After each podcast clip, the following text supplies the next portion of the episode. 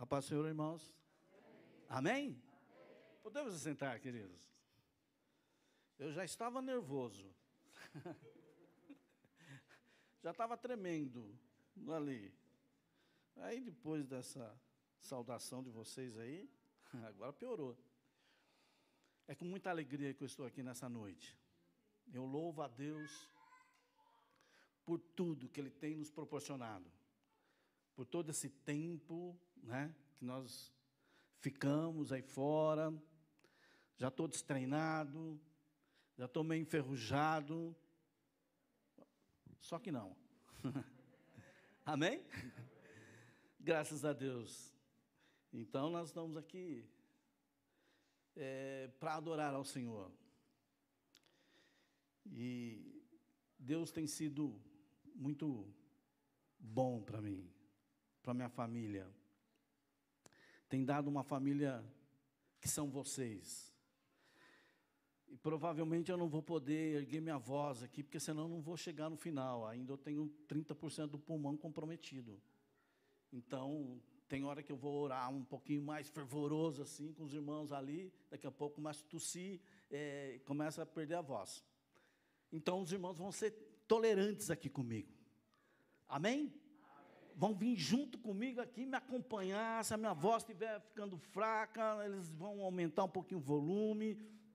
Alguém vai me dar um toque para mim colocar o microfone mais perto da, aqui da boca. E vocês vão ser ministrados, não por mim, mas por Deus. Eu tenho certeza. Eu tomei essa ousadia de falar, Pastor Júnior, domingo que vem sou eu. Porque eu tinha preparado várias mensagens eh, nesse tempo, tenho, tenho preparado. Queria falar sobre a vinda de Jesus Cristo, né? que está tão próxima, tão próxima. Falar sobre a escatologia, que é tão importante, sobre o Apocalipse, que é tão importante. Eu queria falar sobre imunidade, porque essa pandemia veio aí e tomou o centro de tudo foi imunidade, né? E alguns temas aí de alguns palestrantes no início era imunidade. E será que nós temos imunidade espiritual para enfrentar esse mundo? Mas eu tinha preparado uma outra mensagem, agora mais recentemente, e o pastor Regis começou a pregar já dois domingos, falei, eu vou na sequência, vou no vácuo. Porque eu tenho certeza que Deus tem coisas especiais para nós. Mas se nós ficarmos no mesmo lugar, não vai acontecer nada. Sabe, querido, você quer que não aconteça nada com você? Não faça nada. Fique quieto, fique parado. Se acontecer, vai ser algo de ruim, não vai ser nada de bom. Mas se que você quer que Deus mova os seus alicerces, se você quer que Deus mova a sua vida, se você quer que Deus se prepare para o dia que nós vamos viver ainda, que esses dias parecem são difíceis, não, tem coisa pior. Tem coisa pior.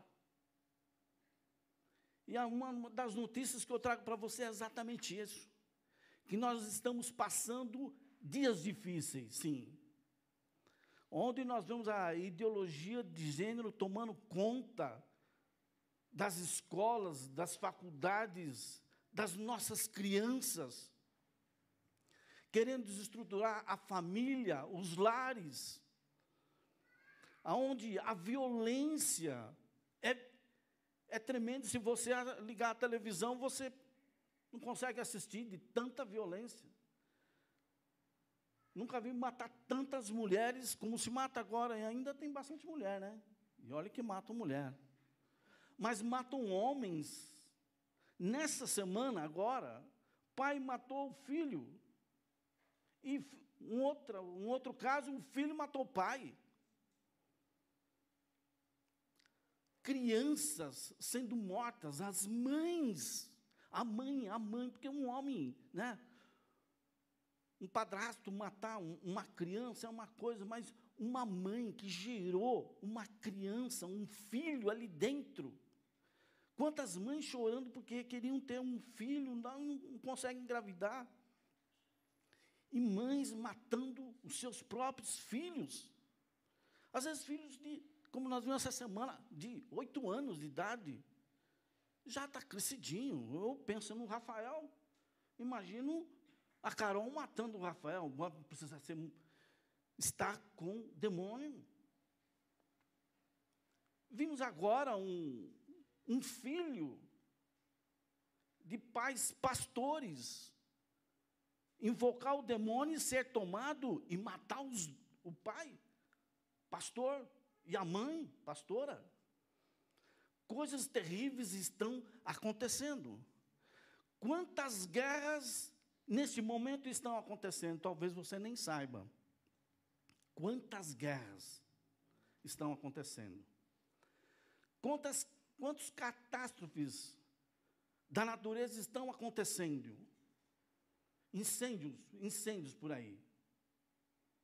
Só incêndios. E outros mais. Quantas vidas estão sendo ceifadas agora? E muitas delas, a magra, maioria, a grande maioria, sem conhecer a Jesus. Ou então, conhecem a Jesus, mas não estão preparadas para este momento. Mas eu tenho uma boa notícia para você. Jesus é a solução. Você pode dizer amém?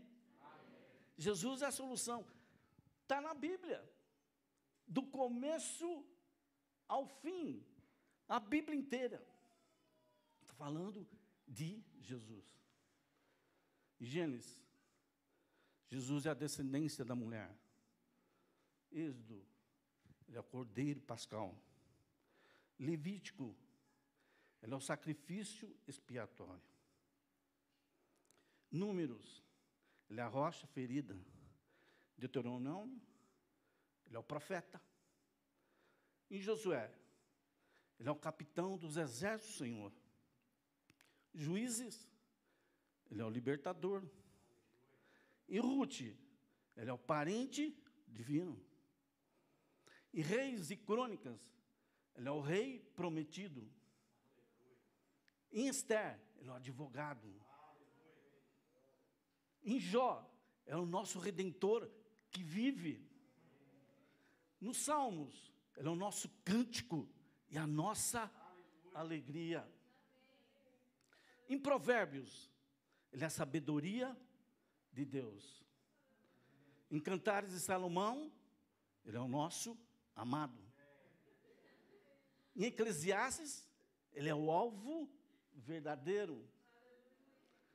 No livro dos profetas, ele é o Messias prometido. Nos evangelhos, ele é a salvação do mundo. Em Atos dos Apóstolos, ele é o Cristo ressurgido e todo-poderoso. Nas epístolas, ele é o cabeça da igreja. E depois vem o Apocalipse. Ele é o Alfa e o Ômega. O primeiro e o último. O princípio e o fim. Ele é o Cristo que há de vir para reinar. Oh, aleluia. E eu acrescento muito em breve. Oh, aleluia. Quem ele é? Jesus. Quem ele é, igreja? quem ele é? Jesus. O profeta Isaías, ele disse que o seu nome seria o quê? Maravilhoso. Pode dizer comigo? Maravilhoso. Conselheiro.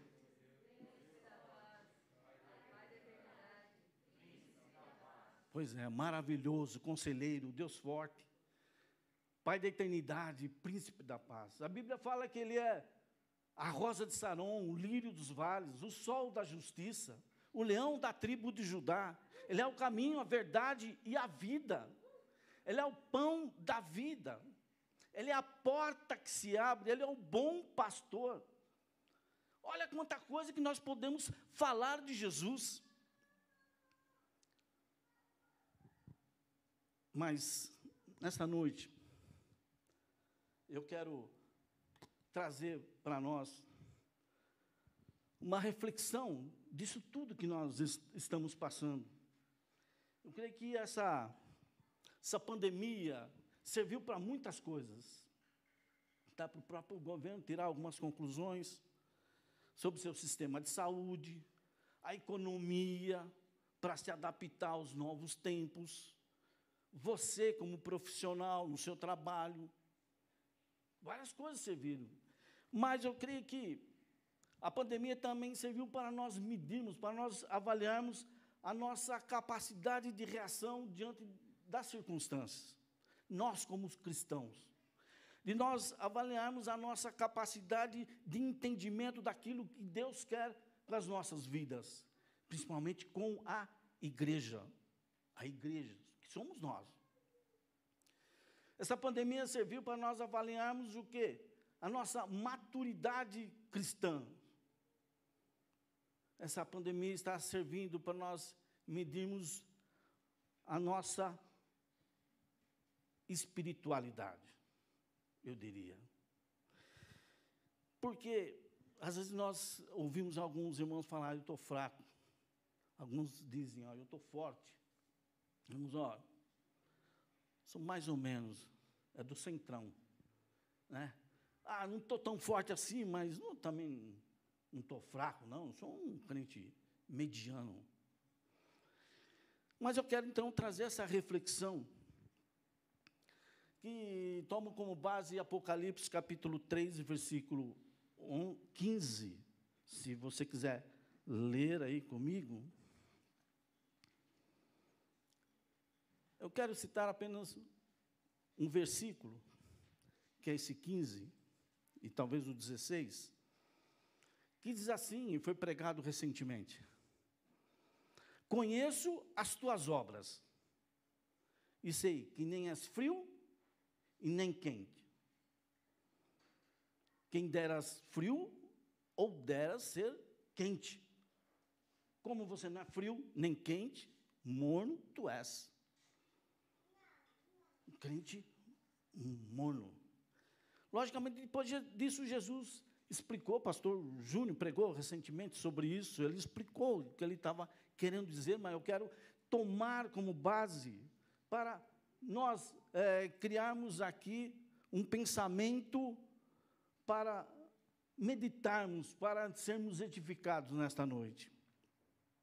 Interessante que Laodiceia, se você abriu a sua Bíblia, você vai ver que é, é a última carta que, que, que João escreveu, dita ou ditada por Jesus. Jesus falou: escreve, escreve. Escreve a quem? Ao anjo, ao anjo. Você já viu algum anjo? Você viu algum anjo? Alguém viu algum anjo algum dia? Ninguém viu um anjo. Ninguém viu. Então deixa eu dizer uma coisa. Apocalipse, sete cartas, sete vezes. Jesus disse para João: escreve ao anjo da igreja. Quem é o anjo da igreja? Quem que é o anjo da igreja? Seria um anjo, então, já que vocês não conhecem, assim, bem grandão, uns dois metros e meio de altura, com uma asa assim bem grande, outra bem grande aqui, talvez branca. Seria isso? Não. Eu sei que vocês não estão querendo dizer porque estão aí de máscara e eu não estou escutando. Provavelmente é isso. Vocês já responderam que o pastor da igreja é o anjo da igreja. Amém? Está lógico? Está claro isso? Aleluia, porque nós temos anjo aqui. Amém? Nós temos anjos aqui, anjos aqui. Todas as vezes que foi escrita uma carta ali para uma das igrejas ao anjo. Há uma igreja lá que estava péssima. Porque você, você lê aí, vai encontrar duas igrejas aprovadas e cinco reprovadas. Pelo menos, teoricamente, né? aparentemente reprovadas. Mas Jesus estava tratando com muito amor todas elas. Quando você pensa que você está mal, que você está fazendo coisa errada, que, que, o castigo vai vir mesmo sobre você, E de repente Deus está te tratando com tanto carinho, com tanto amor, com tanta misericórdia. Por isso você está aqui nesta noite. Talvez para você valeria uma sentença de morte, uma condenação pelos seus atos. Você não vale nada. Quantas vezes vem na minha mente isso? O diabo vem assoprar, você não vale nada. Você é um homem frustrado, um homem terrível, pecador. Mas assim mesmo, tinha, sempre teve uma mensagem para aqueles que ouvirem a minha voz. E ele sempre tinha uma recompensa, é uma recompensa, vale a pena você ler essas sete cartas. E o que me chama a atenção que Jesus aqui, ele se, quando ele escreve, ele se define, se define, Jesus. Aqui, por isso que eu, eu, eu gosto de ler a Bíblia. Quem gosta de ler a Bíblia aqui? Gosta de ler a Bíblia? Quem leu mais de três vezes a Bíblia inteirinha? Tem alguém aqui que leu? Ah, quem leu mais de dez vezes? Não, acho que ninguém. Mais de vinte vezes. Mais de, mais de 30 vezes. Eu, eu já vi gente que leu cem vezes. Já ouvi falar a Bíblia. Deixa eu frustrar vocês. Eu acho que eu não li mais do que cinco vezes a Bíblia inteira. Sabe por quê? Quero te falar uma coisa, quero te ensinar nessa noite. A Bíblia não é um livro de leitura. Alguns pensam que a Bíblia, a Bíblia, a Bíblia é um livro de leitura. Sim, nós fazemos um plano de leitura da Bíblia, não é, pastor Júnior? Fazemos plano de leitura, devemos ler, sim, a Bíblia, nós lemos, mas deixa eu dizer, a Bíblia é um livro de meditação. É um livro para você meditar. Por isso que eu trouxe minha Bíblia aqui também, se eu precisar achar um versículo rápido vou nela, porque ela é velhinha, ela, ela vai sozinha, você entendeu? Ela já está tá prática comigo. Aí eu falo e ela, ela abre. Mas por quê? Porque aqui está tudo anotado. A Bíblia é um livro para você meditar, estudar. Outro dia o pastor Júnior me deu um, um livro. Aí ele pegou, peguei, li o livro. Eu faço isso. Eu pego um livro, eu leio eu falei, Júnior, tem mais desse livro? Não, tem lá no, no, no casal não tem. Eu falei, então, vou comprar outro, porque agora eu vou estudar o livro. E eu faço isso com todos os livros. Aí eu começo a ler, pego uma caneta e começo a anotar. Pego um marca-texto e começo a anotar. E fazer é a forma que eu consigo adquirir alguma coisa. Algum conhecimento, sedimentar algum aprendizado. E a Bíblia não é diferente, queridos.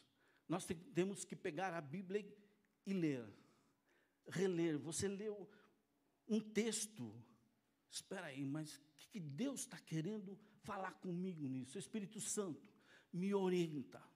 Vem falar comigo, Espírito Santo. E aí você volta naquele texto, e aí Deus começa a revelar. Porque se você fizer uma leitura dinâmica, da Bíblia, você vai ler em um mês, dois meses, e, e aí? O que, que você assimilou? Talvez muito pouco. E quando você começa a meditar, você dá oportunidade que o Espírito Santo comece a trabalhar na sua vida. Você dá oportunidade para que Deus fale, dá resposta àquilo que você está indagando. Você fala, Deus, me dá uma resposta.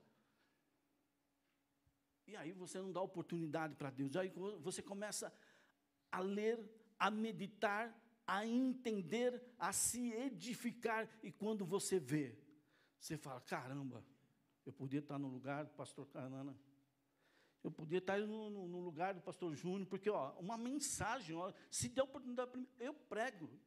Porque aqui está falando isso, eles nunca falaram isso.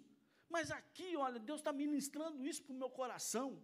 E é exatamente isso mesmo. Sabe, querido, você é um pregador. Você tem que pregar para você mesmo, você tem que pregar para sua esposa, para os seus filhos, para os seus amigos, sua... e assim por diante. Então, você tem que ter. Como que você faz isso? Estudando E, e olhando aqui nessas cartas que o apóstolo João escreveu, ditadas por Jesus, fala, João, escreve aí.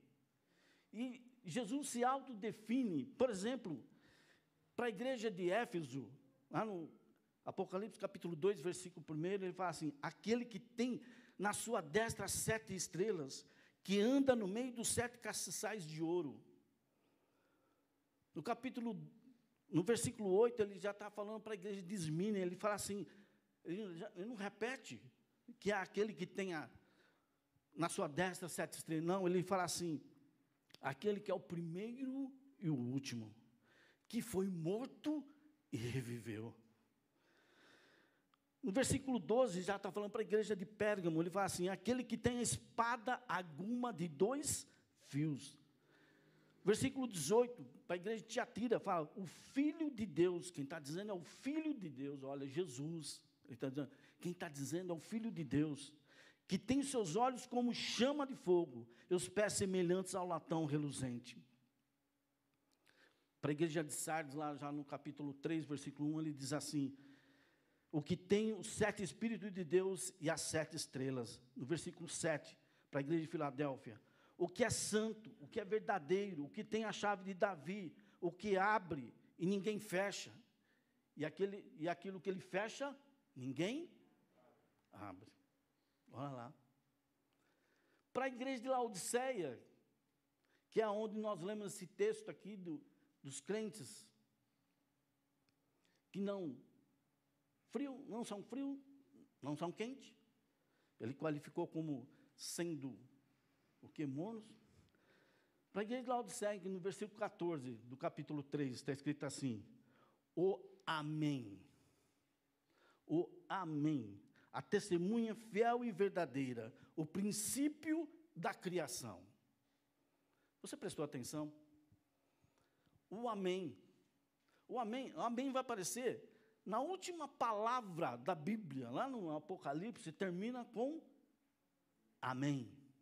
Quando nós terminamos o nosso culto aqui, nós terminamos com um Amém. Amém. Nós fazemos uma oração em casa. Hoje eu almocei com meus filhos, nós fizemos uma oração lá e terminamos falando Amém.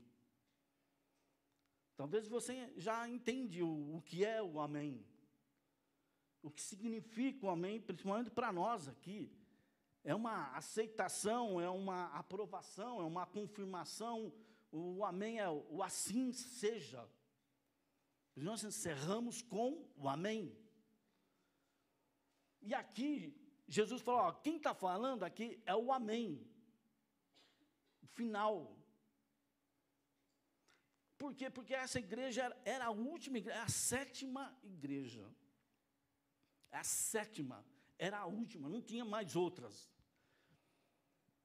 Queridos, isso nos leva a pensar que nós aqui, nesse momento, nós, Igreja Viva, Igreja Batista ali embaixo, é, quadrangular mais para lá, outra, outra e outra, possamos a igreja, ser a igreja do Amém.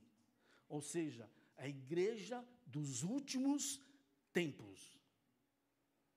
E eu creio assim, que nós estamos vivendo os últimos tempos.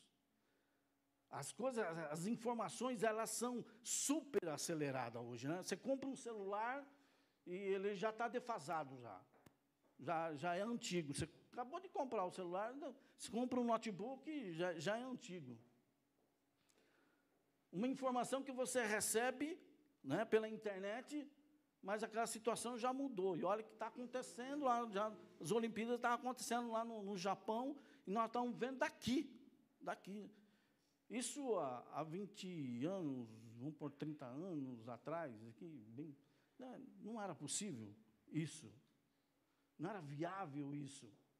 As coisas se aceleraram de tal maneira que quando nós pensamos que a segunda-feira já é, opa, já é sexta. Já está terminando, já terminou a semana, opa, amanhã já estamos em agosto, daqui a pouco é setembro e dezembro já está aí. Terminamos um ano. As coisas se aceleraram. Quando entrou a pandemia, eu falei, ah, vai ser terrível, ficar em casa. Hein? Só eu e minha esposa. os filhos longe, porque não vai poder vir aqui, os netos, e o tempo não vai passar, hein? Não vai passar, pelo contrário. Nunca vi uma pandemia passar tão rápido, mesmo porque nunca tinha participado de outra, né? Quase que eu peguei vocês, né? Não tenho participado de outro, mas eu imagino que seria uma monotonia. Não. Meus irmãos, nós tivemos uma semaninha para ir para um resort ali, em, família. Ah, nós vamos descansar bastante. O pastor Júnior está bastante estressado, trabalhando bastante. Também no banco, e muito criança, e família, e igreja. Tá, vamos lá, vamos descansar. Uma semana. Nossa, uma semana, nunca terei uma semana de férias. Que gostoso vai ser segunda, terça, quarta. Ixi, vai dar para fazer muita coisa. Querido, ó, foi assim, ó. Foi, mas já acabou, já acabou. Já acabou. Assim, eu creio que, por tudo aquilo que nós estamos vivendo, estamos vivendo a igreja do Amém dos últimos tempos. E qual era a situação da igreja do Amém aqui, como Jesus mandou escrever? Uma igreja que estava numa situação espiritual difícil. Difícil de, a ponto de dizer: Eu vou te vomitar, eu vou te colocar para fora, eu vou te expelir, porque eu não aguento a tua presença. Queridos, mas eu quero, usando a linguagem dos jovens aqui, linkar esse, esse texto, conectar com o outro, para nós termos uma compreensão melhor. Por quê, queridos? Porque nós fomos, fomos chamados para dar resposta. Nós fomos chamados para dar resposta. E de acordo com a resposta que nós damos, nós demonstramos o nosso estado espiritual. Como que nós estamos em Deus. Quando nós nos posicionamos diante das situações, nós vamos dar a resposta. É aí que nós vamos dizer o que nós somos. E essa igreja de Laodiceia, pelo menos para mim, traz três situações, ou três estágios, ou três parâmetros, ou três níveis, como você quiser chamar. E eu quero trabalhar em cima disso. De frio, mono e quente. E fazendo uma, uma ligação com o texto de Êxodo, capítulo 3, começa principalmente lá no capítulo 3, quando Deus chama Moisés. Olha só, ele, ele chama Moisés, Moisés está lá, está lá no Monte Oreb. Ele já, já tinha saído do, do Egito há 40 anos, você já conhece, nós já pregamos muito sobre isso aqui, os pastores têm pregado, você ouve pela internet, você conhece essa passagem, porque é a nossa origem. O cristão ele tem que conhecer Êxodo, e bastante, com profundidade, não é de leitura. Tem que entender, porque Jesus Cristo começa a ser tipificado aí, já em Gênesis, mas aqui entra a revelação para a, uma, para a redenção da humanidade. Começa aí a redenção. A nossa salvação já começa em Êxodo. Lá em, em, em Gênesis, foi individual com Adão, o pecado de Adão. Mas chega em, em Êxodo, Deus já começa o, o seu plano de redenção do homem. Então nós temos que entender e saber conhecer. E Deus então chama Moisés ali no, no Monte Oreb e fala: Moisés, eu tenho ouvido o clamor do meu povo. Eu tenho ouvido a oração do meu povo. Eu tenho ouvido o choro, o lamento do meu povo, porque estão sendo oprimidos. Eles se o povo de Israel se tornou escravos ali no Egito estavam sendo oprimidos, obrigados a trabalhar forçadamente. É o regime que estão querendo impor aqui no nosso país, querido, presta atenção. E aí, Moisés recebe essa missão de voltar para o Egito e resgatar o povo de Israel. E Moisés, que tipifica Cristo, tem isso em mente. Moisés tipifica Cristo, já foi pregado isso aqui. O Egito para nós representa o mundo, ou seja, o sistema, a, a mentalidade. O Egito é o mundo para nós. E Moisés recebe a missão de tirar o povo a caminho de três dias, ou seja, tirar do Egito e levar para longe, para adorar a Deus. Olha só, queridos, aqui começa uma saga, aqui começa um conflito, porque Faraó, que aqui ele representa Satanás, que representa o diabo, o inimigo das nossas almas, quem de vocês já não enfrentou um, uma situação que você fala, ah, a situação é demoníaca mesmo? Você teve a sensibilidade de saber que era o inimigo da sua alma, o Satanás, o diabo, trabalhando ali naquela situação. E Faraó se opõe ferrenhamente. O povo de Israel representa nós, o, o homem sem Deus, porque está escravo. Só, tá, só é escravo quem é o homem sem Deus. O homem que tem Deus é um homem livre livre da ação do inimigo, livre do diabo, livre do pecado, da escravidão do inferno. E aí começa uma guerra. Quando Moisés vai lá e fala: Eu estou aqui com um propósito de tirar o, o povo de Israel para ir para o deserto, para adorar a Deus porque o povo não estava mais adorando a Deus. Eles já tinham esquecido, eles já, tinham se juntado, se mesclado às outras, às outras nações e principalmente aos deuses dos egípcios. Já estavam se esquecendo né, daquilo que Abraão, Isaac e Jacó tinham passado para eles, daquilo que José tinha transmitido. Tinha se passado 430 anos. Apesar que Deus falou que eles iam ficar só 400. Acabaram, ficaram 430 anos. Deus errou? Não.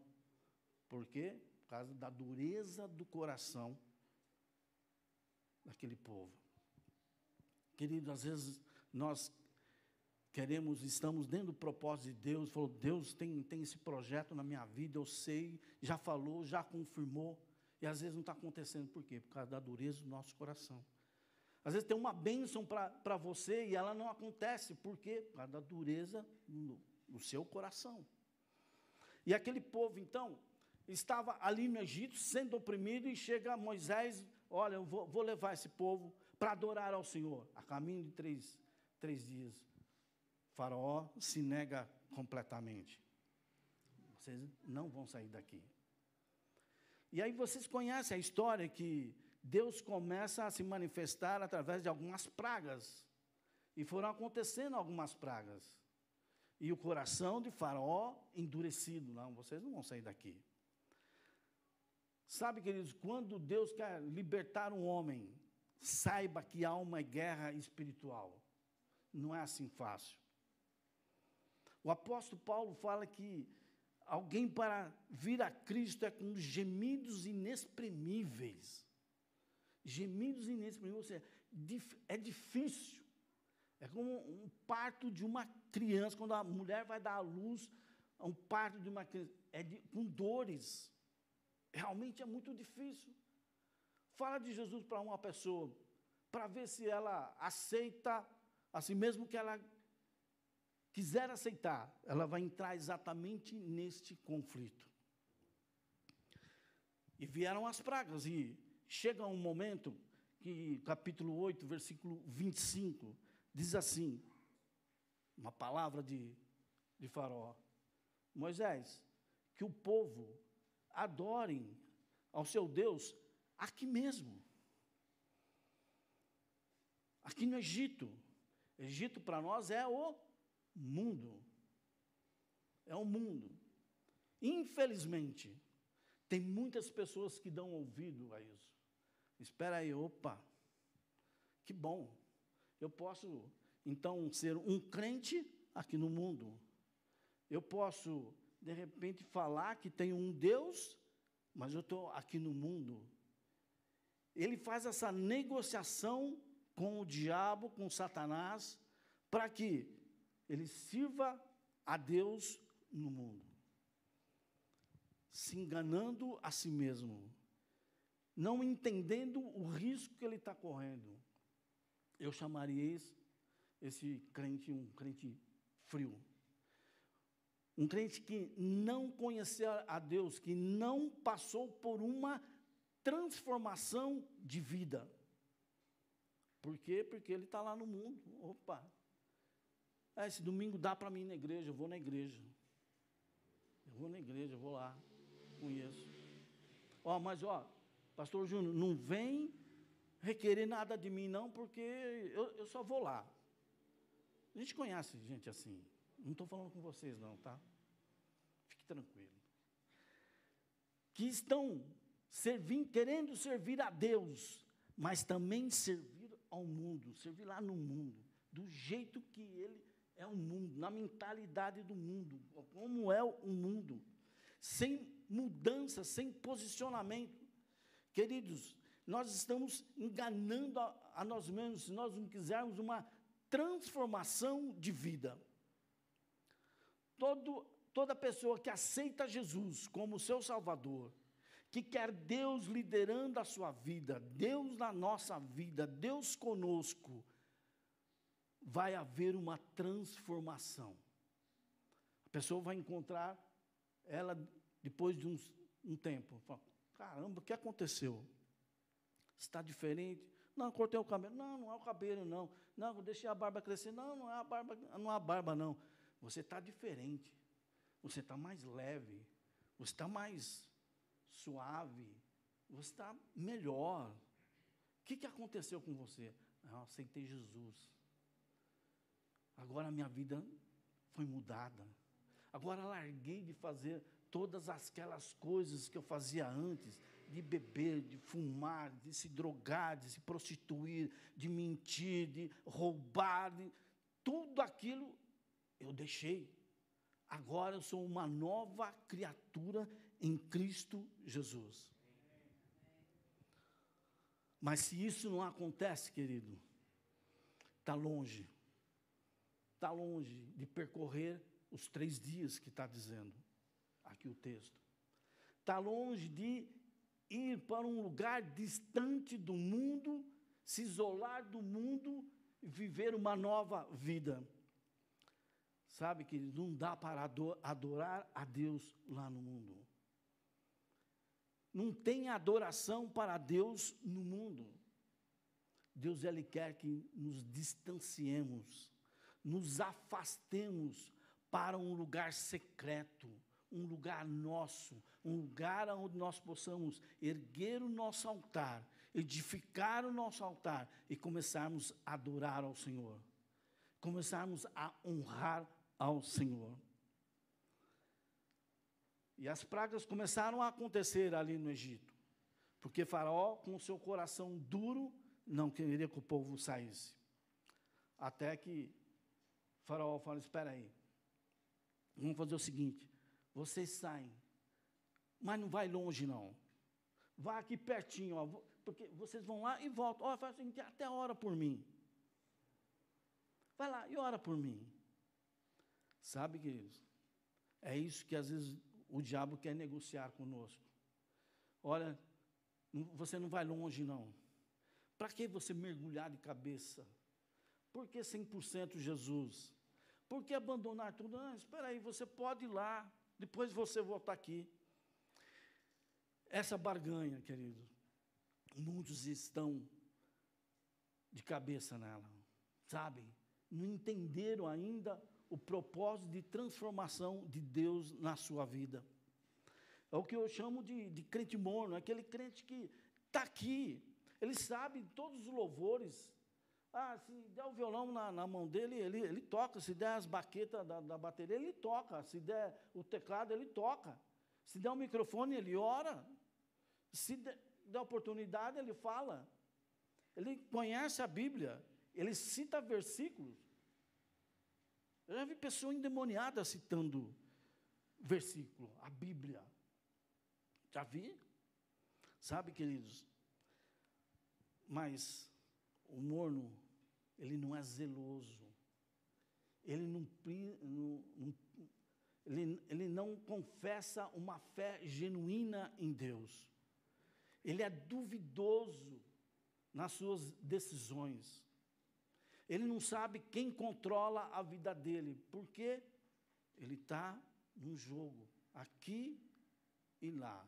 Uma hora está aqui, fica aqui um período, depois volta aqui. Quantas pessoas eu já conheci que de repente está fervorosa, falando línguas estranhas, está manifestando poder por todos os poros. Mas daqui a pouco, cadê aquela pessoa? Sumiu, apagou. Ah, fulano já está fumando novamente, está bebendo novamente. Ah, está desviado. Por quê? Porque não era um crente firme. Era morno nas suas decisões, nas suas convicções. É aquele crente que está disponível, mas não está disposto a realmente a pagar um preço para ter uma vida de oração, uma vida de consagração, uma vida dedicada ao Senhor. O apóstolo Paulo fala que não houve uma transformação de mente, metanoia, como nós dizemos. Dá para me ouvir? Amém? Irmãos estão entendendo? Amém. Amém? O morno conhece essa doutrina. Ele conhece a palavra de Deus. Mas ele não consegue colocar em prática. Ele não sabe vivenciar aquilo no seu dia a dia. Ou seja, Mateus capítulo 6, versículo 24, diz que ele está servindo a dois senhores, e ninguém pode servir a dois senhores. Parece que nós vivemos a, a síndrome da igreja de Laodiceia. Né? Hoje os crentes, e eu quero incitar vocês, parece que estão frios, talvez por causa da pandemia. Ah, mas já antes já era assim. Os crentes não estão vivendo uma vida como os crentes antigos viviam. Parece que fazer uma vigília é difícil, fazer um culto de oração é difícil. Chamar para o estudo da palavra de Deus, não tenho tempo. Sabe, queridos, mas teve uma hora que o faraó, ele precisou abrir mão ele não aguentou, porque o diabo ele não vai aguentar, queridos. Se você está imaginando aí, pá, pastor, eu, eu, eu sou um crente fiel a eu não peco, eu não peco, mas eu não consigo, eu não consigo ser um crente melhor do que isso. Eu não consigo caminhar um passo a mais, porque quando eu dou um passo a mais, parece que eu volto dois. Quando eu peço que eu penso que eu vou, daqui a pouco eu estou voltando. Parece que é uma gangorra de um sobe e desce. Mas se você perseverar, sabe o que aconteceu? Farol teve um momento que ele teve que abrir mão. Se você perseverar, o diabo ele não vai ter poder sobre a sua vida, querido. Ele não tem poder sobre a sua vida. Ele vai ter que abrir mão. Eu desisto. Diz, nossa, eu já fiz tanto para com esse jovem, com essa mulher, com esse homem, com essa família. Ah, já pus tanto problema ali, doença, e não desanimaram. Ah, pus briga, intriga, mas eles venceram. Sabe, queridos, teve uma hora que Faraó teve que abrir a mão do povo de Israel. E eles foram caminho de três dias para adorar ao Senhor. Dali, eles prosseguiram. Porque se você não der o passo de três dias, ou seja, da distância, exatamente de, de você se desligar completamente, falar, o mundo para mim acabou, agora é Deus, agora é a palavra de Deus na minha vida. E como que você consegue ser um crente assim? Um crente fervoroso, um crente cheio do poder de Deus. Eu diria um crente quente. Quente. Porque Jesus falou para os laudicenses: Olha, vocês não são frio nem quente, são mornos. Isso para mim não serve. Vou vomitar, porque eu, o frio ele pode ainda se converter para os seus maus caminhos. A minha misericórdia está sobre ele. Queridos, e como é que nós podemos ser alguém diferenciado, cheio da autoridade do Senhor, através do Espírito Santo? Lá em Éfeso, capítulo 5, versículo 18, o que está escrito? Não vos embriagueis com o vinho que traz contenda, mas enchei-vos do Espírito Santo.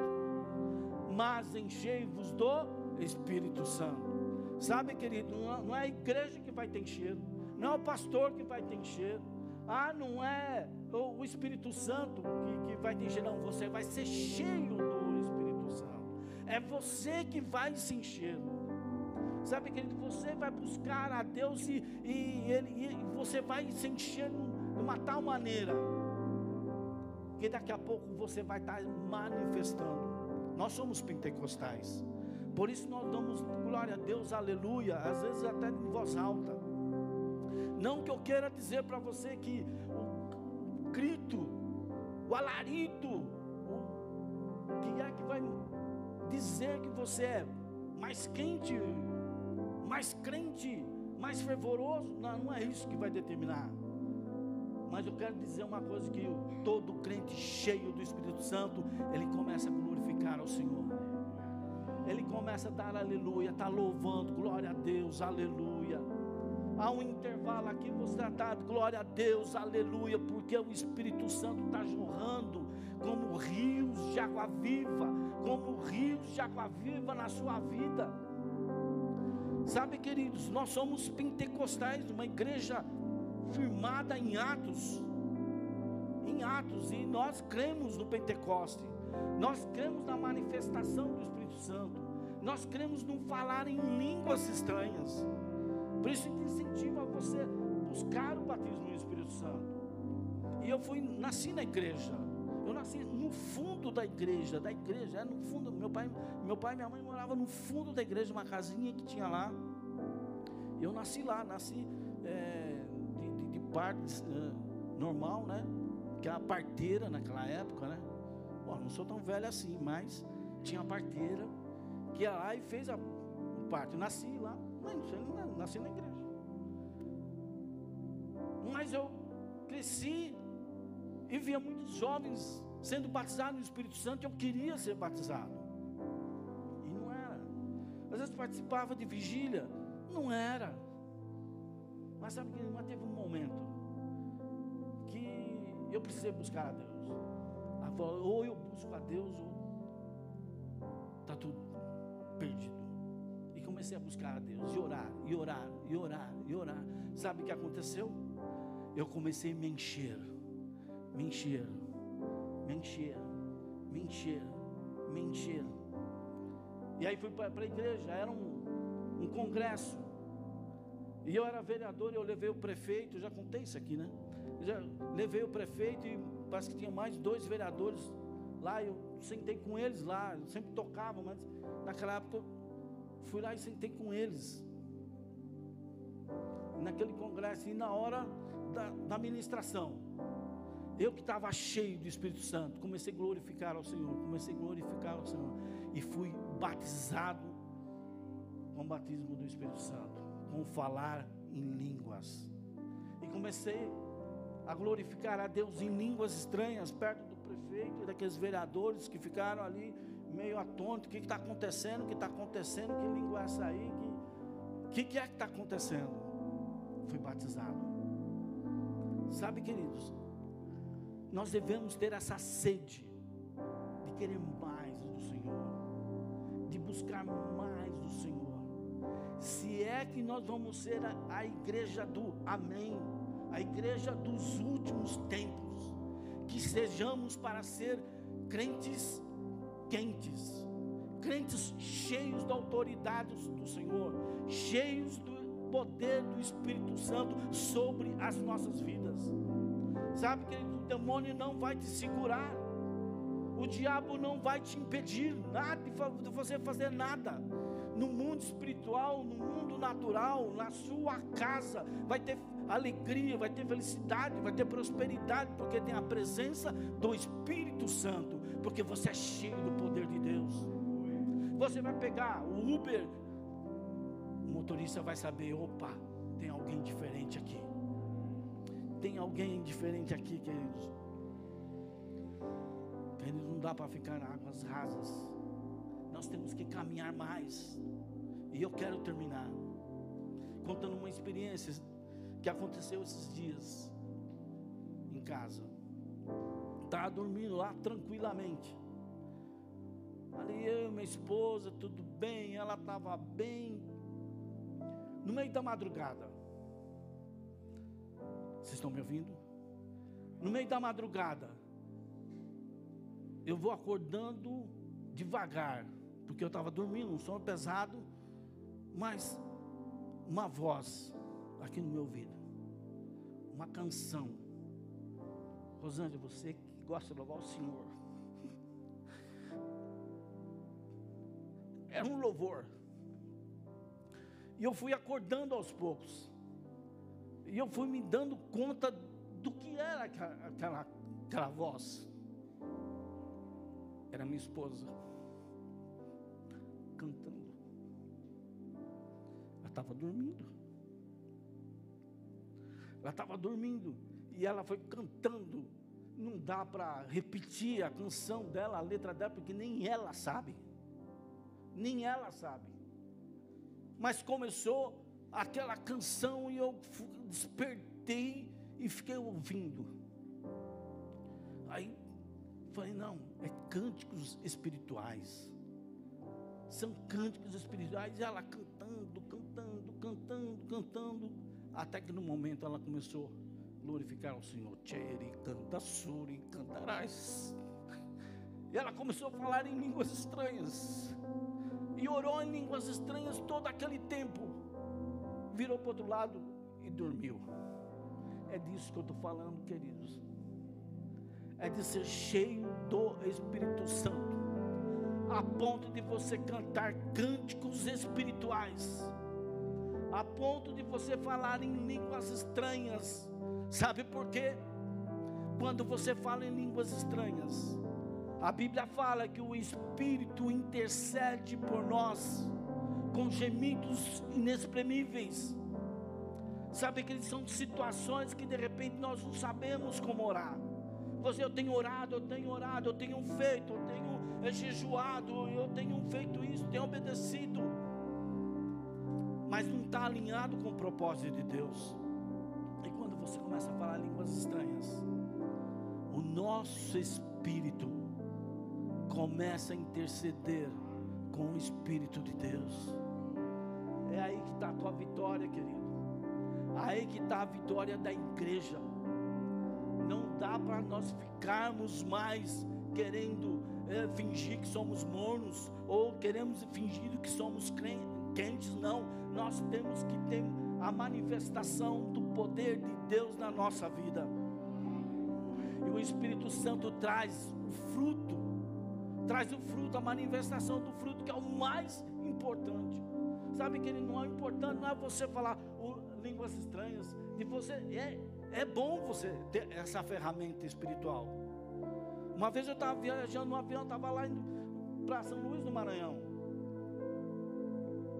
E eu, de repente, olhando lá para baixo, lá olhando, estava lá naquela, já lá para cima, e numa região que é. A gente via que tinha muita seca, dava para ver lá do, do avião. E eu senti um, um mover dentro de mim, uma situação, uma angústia. E eu Deus, o que está acontecendo? Mas vou orar por quê? E eu comecei a orar em, em línguas. Comecei a orar em línguas.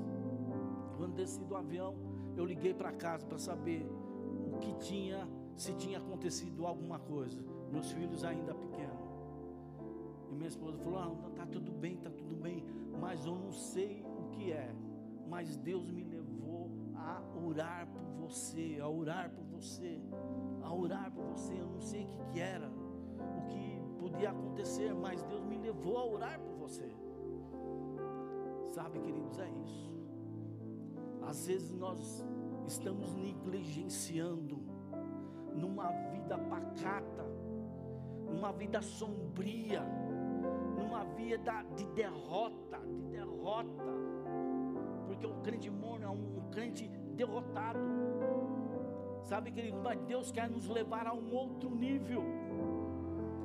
Se formos para sermos a igreja do Amém, que sejamos crentes fervorosos, que o inimigo não venha nos confrontar, porque ele vai querer confrontar, falar, e aí você não vai fazer a minha parte, não. Você já esteve na igreja e aí você não vai pecar, não. Ó, aqui, ó. Sabe, queridos, é disso que eu estou falando. Uma vez eu estava ministrando em Poços de Caldas. E chegou no momento da ministração do, do batismo do Espírito Santo. E aí eu perguntei para as pessoas ali: quem não, não é batizado com, em línguas?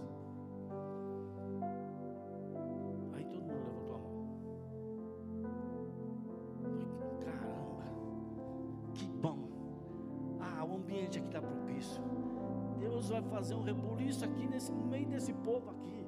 Aleluia, glória a Deus.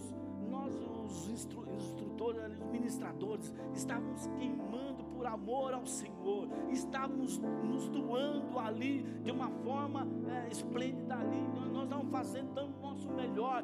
Deus, nós, nós tínhamos é, consagrado, jejuado para aquele momento, sabia que o Espírito Santo estava ali e algo ia acontecer. E começamos a ministrar, ministrar, ministrar. Sabe quantas pessoas foram batizadas? Quase que nem, ninguém. Porque no finalzinho, quando nós íamos terminar, uma moça lá começa a falar em línguas. Ela começa a falar em línguas. E as outras pessoas meio assustadas ali. Falei, caramba, mas nós temos horário, nós, nós gostamos de cumprir o horário, eu quero encerrar. Nós está no momento de encerrar, mas bem agora que essa moça foi batizada no Espírito Santo. Amém, porque pelo menos uma. E aí nós encerramos e as pessoas se despediram, foram saindo, saindo, mas aquela moça lá, falando em línguas, falando em línguas, falando em línguas. Todo mundo foi embora e falando em línguas. Nós estávamos hospedados naquele hotel onde onde estava acontecendo aquele evento, aquele seminário, né? E então ficou ali com conosco só o presidente, né? Que a gente chamava de capítulo daquela, daquele grupo, né? E a esposa, porque todo mundo foi embora. E aquela moça falando em línguas estranhas. E agora? Como é que faz? Até o rapaz falou: Bom, tem uma situação com essa, essa moça. A família dela, eles não são cristãos, não são crentes. É só ela dentro da casa dela. E se nós levarmos ela para casa agora, o que, que a família vai pensar? Que nós fizemos alguma coisa com ela, alguma, aconteceu algo, que a moça pirou, o que, que, que pode, ter acontecido? Ele falou, bom, faz o seguinte, ó, vocês podem ir para o quarto de vocês, que nós vou levar lá para minha casa lá, que até chegar em casa, ela toma uma água, um café, e aí depois a gente leva ela para casa. E ela foi. Foi para o carro, eles conduzindo pelo hotel, ela e canta, suri, cantarás, e vai falando em línguas estranhas, e manifestando, e pulando. Põe ela no carro, ela dentro do carro, glorificando ao Senhor. Chegou na casa deles e aí começaram a ligar. As pessoas que estavam ali conosco participando começaram a ligar para o presidente para saber o que tinha acontecido, que fim deu, como é que terminou aquilo tudo. Não, não, E ela está aqui falando em línguas. Ah, mas está aí? É. Mas tem um detalhe. Eu já fui batizado no Espírito Santo. A minha esposa também. Aí os caras, espera aí, nós estamos indo, indo para aí. O outro ligava, a mesma coisa. Começou todo mundo ir lá para casa daquele rapaz. Sabe o que acontecia? Eles chegavam lá e eram batizados no Espírito Santo. Chegava uma outra família, era batizado no Espírito Santo. E aí foi bom, meia-noite, o que nós vamos fazer, irmão? Não, não tem jeito, ela, ela não para. Não, não. Vamos, vamos chamar a mãe aqui, que a gente explica para a mãe, e a mãe, né? Vai ter que entender e depois a gente mostra para o resto da família. E aí chega a mãe. E ela, quando a mãe viu aquilo, ela correu abraçar a filha. Sabe o que aconteceu? Foi batizada no Espírito Santo.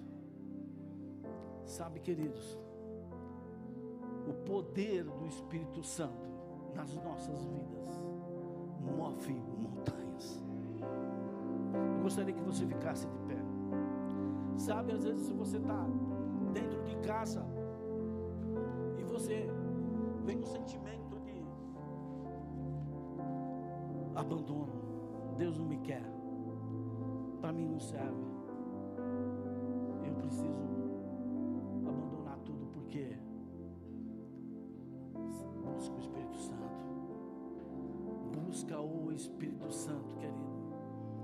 Ah, eu já fui cheio do Espírito Santo. Busque o renovo do Espírito Santo.